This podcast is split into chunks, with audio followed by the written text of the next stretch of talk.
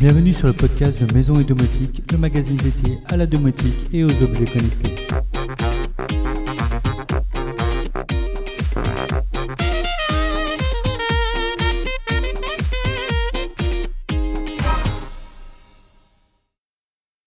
Bonjour à tous. Comme chaque semaine, je vous propose aujourd'hui le débrief sur l'actualité du blog et de la domotique en général. Sur le blog, je vous ai présenté cette semaine le test de la caméra EZVIS LC3. Ce fabricant est bien connu car il s'agit d'une filiale de Hikvision, renommée dans le domaine de la vidéosurveillance professionnelle. EZVIS propose donc une excellente qualité d'image et des fonctionnalités complètes. Le point fort de ce modèle LC3, c'est que la caméra est intégrée dans un éclairage extérieur. Un éclairage de 700 lumens, dans un design contemporain, qui rend la caméra vraiment très discrète.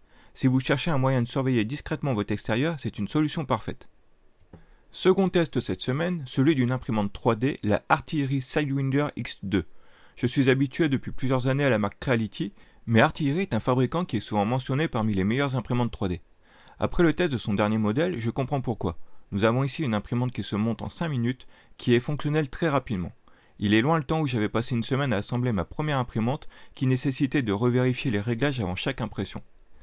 La Artillery Sidewinder X2 effectue sa calibration automatiquement, elle monte très vite en température et lance ainsi rapidement l'impression du modèle demandé avec un résultat parfait. Avec une telle imprimante, l'impression 3D devient vraiment facile d'accès, et son tarif à moins de 400 euros la rend abordable pour tous. Cette semaine, je vous ai présenté également le vélo électrique Urtopia, actuellement disponible en campagne de financement participatif sur Indiegogo. Ce vélo est particulièrement intéressant car nous avons là un vélo vraiment moderne, un cadre design entièrement en fibre de carbone qui le rend très léger, seulement 13 kg. Une reconnaissance d'empreinte pour déverrouiller le vélo, plus besoin de clés mais surtout la technologie SmartBar qui apporte la disponibilité d'un assistant vocal grâce à un écran, un haut-parleur et des micros intégrés au vélo. Je vous invite à visionner la vidéo de présentation sur le blog. Annoncé à 4000 dollars, il est possible de se le procurer pour 2000 dollars pendant cette campagne de financement. C'est un très beau projet. Enfin, sur le blog, je vous ai parlé de l'annonce de Google qui en déçoit plus d'un. La fin de la gratuité pour le service G Suite. Ce service, disponible depuis 2006, permettait d'accéder à une boîte mail et à de nombreux outils Google mais surtout, il permettait de profiter d'une boîte mail avec un domaine personnalisé. Il était mis en avant pour les entreprises et les familles pour avoir par exemple une adresse en henri.dupont.com au lieu du henri.dupont.gmail.com. Annoncé comme gratuit à vie, Google vient de décider de mettre fin à ce service en poussant les utilisateurs à migrer sur sa formule Google Workspace payante à partir de 4,68€ par mois et par utilisateur, ce qui représente un budget de 56 euros par an par utilisateur. Autant dire que pour les personnes gérant les adresses mail de leur famille, comme moi, cela représente un coût important. Malheureusement, c'est une réelle prise d'otage de la part de Google.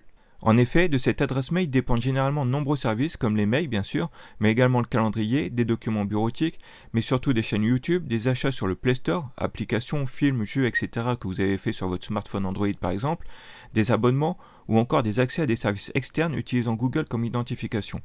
Autant dire qu'il va être très difficile pour certains de migrer vers d'autres solutions. Nous avons toutefois mentionné sur le blog diverses pistes possibles pour migrer sur d'autres services beaucoup moins coûteux. Et devant le mécontentement des utilisateurs, Google a mis à disposition un formulaire afin de savoir comment on utilise son service. Ceci afin de nous proposer prochainement d'autres options possibles, notamment pour toutes les personnes utilisant G Suite pour gérer les mails de leur famille. Une utilisation beaucoup plus répandue qu'on ne le pensait. N'hésitez donc pas à vous rendre sur le blog pour répondre à ce sondage. Espérons que Google revienne un peu sur ses positions.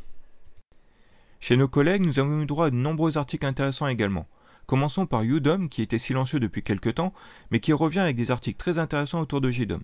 L'utilisation du portier connecté d'AWA avec JDOM, la possibilité de piloter son ordinateur toujours avec JDOM, bien sûr, ou encore comment connecter sa voiture Kia Niro à JDOM.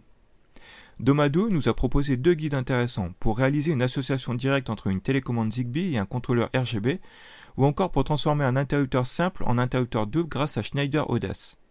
Abavala revient sur le protocole Meter, dont nous avons déjà beaucoup parlé lors du CES. Si vous interrogez encore sur Meter, n'hésitez pas à consulter son article. Planète Domotique nous a lui présenté un module de qualité d'air compatible JDOM, French Air Quality. Mais nous avons également un guide très intéressant pour utiliser le nouveau Sun Off NS Panel en thermostat fil pilote. C'est d'ailleurs un périphérique qui est en test au labo et dont je vous parlerai très prochainement sur le blog. Enfin, n'hésitez pas à écouter le podcast de nos amis de Tech Café qui ont invité cette fois Thomas, connu pour sa chaîne YouTube Le Journal de Thomas, très prolifique notamment sur Home Assistant. Pour finir, les soldes ont encore cours durant quelques jours. Vous pourrez comme d'habitude retrouver les bons plans sur le blog, notamment sur les thermostats Tado, les alarmes Ajax, les produits Zigbee ou encore les marques Cubino et Fibaro. Sur ce, je vous souhaite à tous un excellent week-end et je vous dis à la semaine prochaine. N'oubliez pas de vous abonner au podcast pour ne louper aucune émission.